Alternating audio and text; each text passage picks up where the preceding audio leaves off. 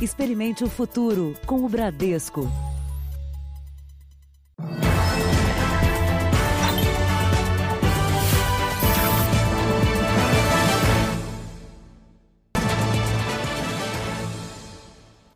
Olá, boa noite. Boa noite. Dois moradores de rua morreram na madrugada mais fria do ano em São Paulo. A temperatura mínima, de acordo com o Instituto Nacional de Meteorologia, chegou a 8,2 graus, a menor dos últimos sete anos para o mês de agosto. A moradora de rua foi encontrada sem vida numa das dezenas de barracas onde ficam os desabrigados na Praça da Sé. Edivânio dormia perto dela. Ela estava do lado, entendeu? como ela aconteceu, ela ficou com muito frio, entendeu? E não teve resistência para aguentar muito frio. Perto dali, na rua 25 de março, região conhecida pelo comércio popular, um homem também morreu. A suspeita é de que ele perdeu a vida por causa do frio intenso.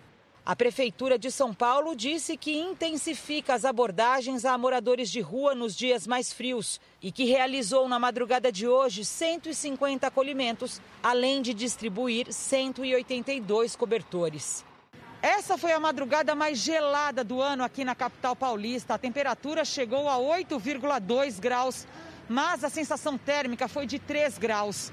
Oficialmente, a cidade tem 24 mil moradores em situação de rua.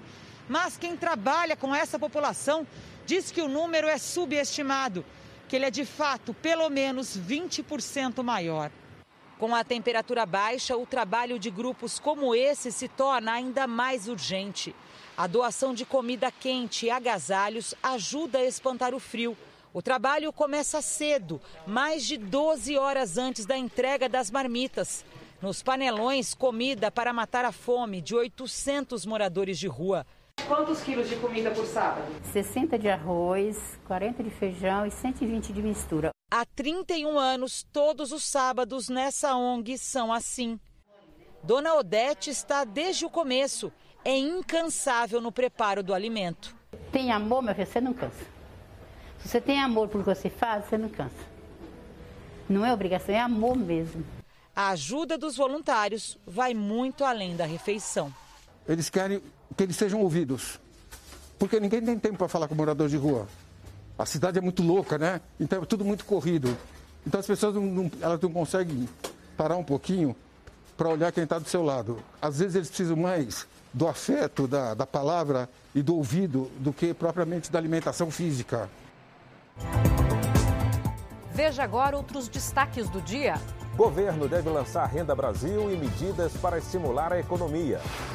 Vazamento em tubulação de barragem deixa duas mil pessoas desalojadas no Ceará. O flagrante do desabamento de uma construção irregular na Grande São Paulo. Financiamento da casa própria com dinheiro da poupança tem alta de quase 30%. Vacina experimental é usada em grupo de risco na China.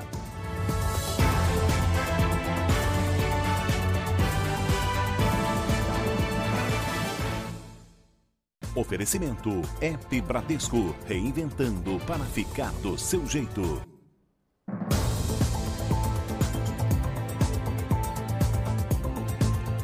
O uso da internet disparou durante a pandemia, seja para trabalho ou compras. Olha, mas isso também aumentou o roubo de dados e as fraudes, que obrigam o usuário a redobrar a atenção para não sair no prejuízo. Não bastasse a quarentena, sem poder sair de casa, e André agora tem que lidar com cobranças e ameaças por telefone. Eu tô assustada, tô traumatizada. A dor de cabeça começou há três meses, quando uma empresa de telefonia ligou, cobrando uma dívida de quase dois mil reais. Eu não conheço esse endereço, não sei, tem alguma coisa errada. Eu falei para ela, alguém deve ter usado o meu nome Aí ela falou assim, ah, então foi uma possível, foi fraude, alguma coisa assim, né? Que clonagem do seu documento, alguma coisa. Na semana passada, o problema piorou. Pessoas de outros estados começaram a ligar, cobrando a entrega de produtos que Andréa nunca vendeu. Foi aí que ela descobriu que empresas foram abertas em nome dela. Os ataques virtuais para roubo de dados cresceram quatro vezes durante a pandemia, segundo pesquisa feita por uma empresa de segurança na internet. 75% dos brasileiros hoje estão preocupados com a possibilidade de uma invasão ao computador pessoal. Existem algumas dicas bem simples que qualquer pessoa pode seguir para ter mais cuidado é, na internet, nas compras online, ainda mais agora nesse momento que esse tipo de compra aumentou bastante. Primeiro, é de fato conhecer o local onde ela está fazendo essas compras. É um site conhecido? É um site novo? O preço do produto está proporcional ou desproporcional? Segundo os especialistas, as quadrilhas conseguem os dados quando o usuário entra em sites falsos e preenche formulários, ou através de programas espiões que invadem o computador da vítima. Os vazamentos também podem acontecer dentro de empresas honestas, onde o usuário tem cadastro. O Congresso Nacional deve votar ainda este mês uma nova lei de proteção de dados no Brasil. A exigência de treinamento e fiscalização dos funcionários das grandes empresas deve aumentar, além do valor das multas que serão aplicadas em caso de vazamento de dados dos clientes. Mas o mais importante é cada um zelar pelos próprios dados. Hoje, quando a gente fala de fraude, uh, está sempre é algo muito provavelmente provocado por uma inocência do consumidor. Ele acaba disponibilizando esses dados, ele acaba clicando num link malicioso, né? Ele utiliza aquela senha muito simples.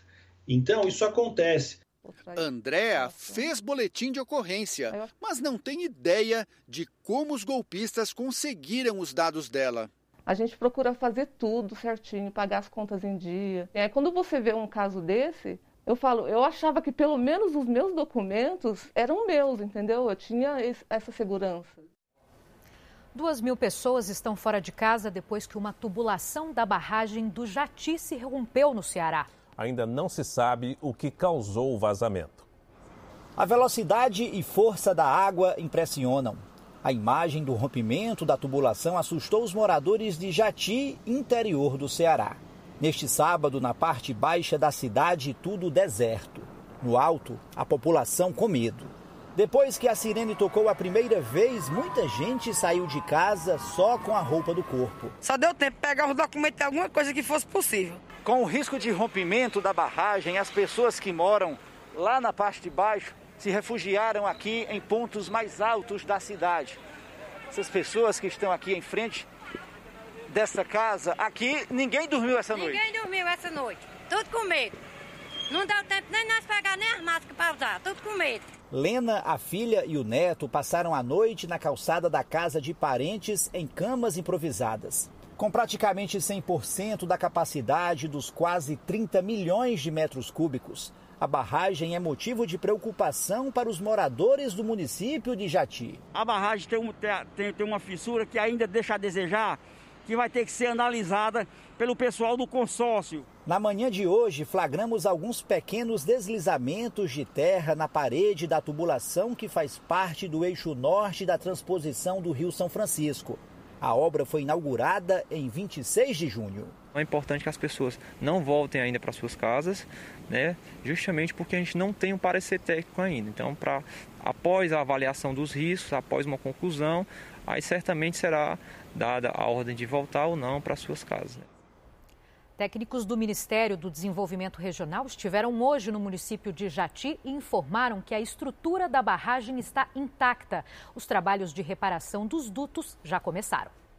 Vamos aos números de hoje da pandemia no Brasil. Segundo o Ministério da Saúde, o país tem 3.582.362 casos de Covid-19.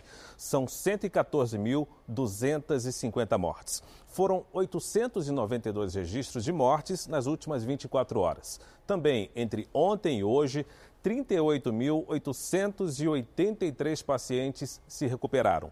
No total, já são 2.709.638 pacientes curados e 758.474 seguem em acompanhamento. O número de mortes por Covid tem sido questionado e espalhado em muitas publicações falsas na internet. Médicos e autoridades de saúde alertam que esse compartilhamento de fake news prejudica o trabalho de notificação e a imagem ética dos profissionais. Uma pesquisa publicada nos Estados Unidos identificou mais de duas mil notícias falsas sobre a Covid divulgadas nas redes sociais nos primeiros quatro meses do ano. E o Brasil foi apontado como um dos seis países com mais casos. Informações sobre tratamentos sem eficácia comprovada e com riscos para a saúde acabam influenciando muita gente. As postagens que circulam na internet espalham informações falsas para contestar o impacto da doença. Muita gente já viu esse texto, que atribui ao portal da transparência números de óbitos por pneumonia e insuficiência respiratória ocorridos no ano passado, e depois afirma que neste ano mortes com essas causas estariam sendo registradas como casos de Covid-19. Mas este médico diz que sem a confirmação por exames de laboratório, isso não acontece. Você não tem o diagnóstico de Covid confirmado. Você faz a declaração de óbito com o diagnóstico que você tem, você não vai colocar a declaração de óbito que esse paciente é, foi a óbito por Covid. Você coloca que ele foi por é, síndrome respiratória aguda grave, mas as declarações de óbitos que são feitas com o diagnóstico de Covid-19 são os pacientes que têm confirmação. Outra mensagem falsa vai mais longe. Diz que os governadores baixaram decretos para que todas as mortes fossem atribuídas ao coronavírus. Os decretos de governadores citados no texto nunca foram publicados e nem poderiam existir, porque só há uma regra nacional com critérios para os registros de mortes por Covid-19. O protocolo foi definido em uma norma técnica do Ministério da Saúde e tem que ser aplicado em todo o SUS. O governo federal centraliza as informações e é o responsável pelas estatísticas oficiais de casos e mortes no país. É de um site de confiança, tem mais de uma pessoa falando sobre isso. Então a gente tem que ter um papel crítico de questionar o que vem da internet. Acesse o r7.com e veja a entrevista com uma especialista em marketing digital. Ela explica como se ver livre das famosas fake news. Em Porto Alegre, pacientes com agravamento da Covid-19 contam com a tecnologia para reverter o quadro. Os médicos recorrem a um pulmão artificial. O equipamento usa uma bomba para circular o sangue.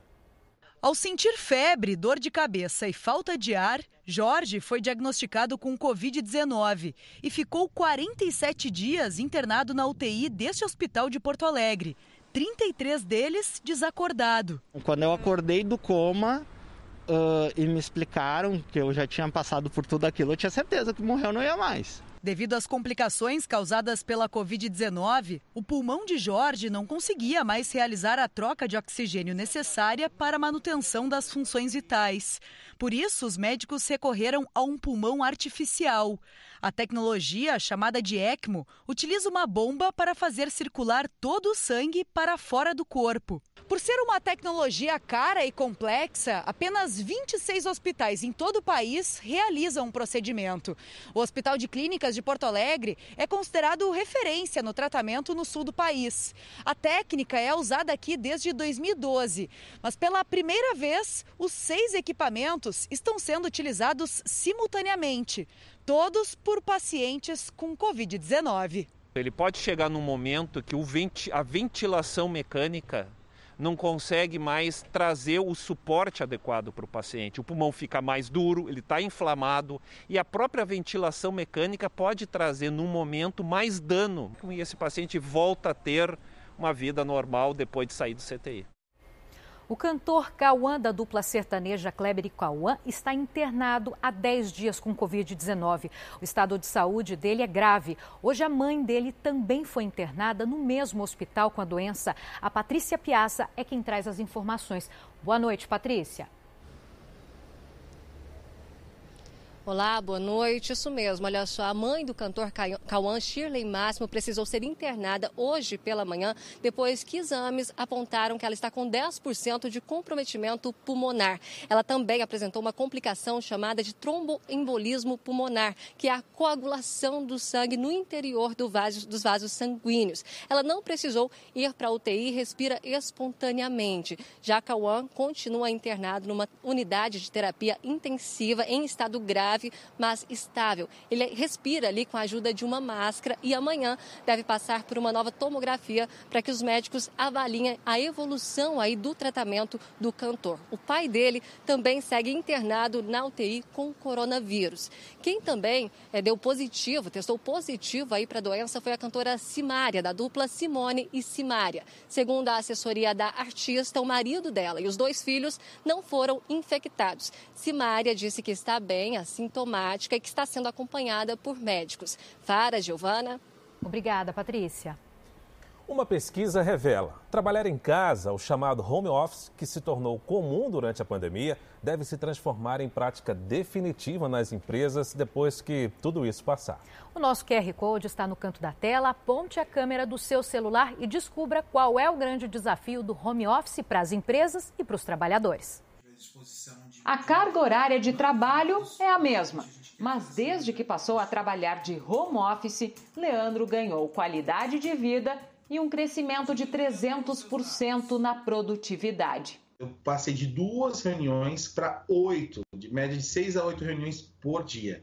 Hoje eu acordo naturalmente aí em torno das seis horas da manhã, consigo fazer minha caminhada, consigo tomar o meu café. Eu tenho hoje uma interatividade muito maior com a minha família, então isso faz com que eu seja mais produtivo. Esse é o retrato do que aconteceu na maioria das empresas que, durante a pandemia, mantiveram os funcionários trabalhando de casa. Um estudo mostra que, de cada 10 instituições, em 8 a produtividade se manteve igual ao que era antes ou até aumentou. A pesquisa também revela que as empresas pensam em mudar a forma de trabalhar. Embora a maioria delas pretenda manter os mesmos espaços físicos, tem aquelas que planejam adotar o home office como parte da rotina dos funcionários. Já algumas empresas, 22% na nossa pesquisa, já sinalizaram de que pretendem se reduzir o espaço físico em até 30% do que ocupam hoje. Né? Isso deve mexer bastante com com o mercado de imóveis, né, principalmente locações corporativas. Uh, e é claro que tudo isso tem aí um certo compasso de espera, né? As empresas, os executivos estão aprendendo com esse processo, estão avaliando, eu diria, quase que diariamente o que, que eles devem fazer. Né? O que é consenso entre a maioria é que esse retorno deve ser gradativo, com a presença de apenas 30% ou 50% do pessoal e com segurança. 92% disseram que vão adotar máscara, né? No ambiente de trabalho. Uh, medição de temperatura, 65%, de 26% responderam que vão aplicar testes do Covid-19. Com todos os colaboradores em home office, essa empresa de consultoria só pretende retomar o trabalho presencial a partir de janeiro e bem diferente do que era antes. A intenção é fazer uma grande inovação que a nossa estrutura física seja um centro de treinamento e que cada vez mais essa estrutura seja uma segunda casa, para que o colaborador possa utilizar como um co-work e também nas dinâmicas de recursos humanos para que a gente forme e engaje cada vez mais os nossos funcionários. Apesar da pandemia, o setor imobiliário registrou aumento no primeiro semestre deste ano. Os financiamentos realizados com o dinheiro da poupança tiveram uma alta de quase 30%. Marcela passou a trabalhar em casa na pandemia, vendeu o carro e usou as economias para dar entrada num apartamento. Parece que foi um empurrãozinho que precisava, sabe? Alguém falou: não, vai lá que vai dar certo.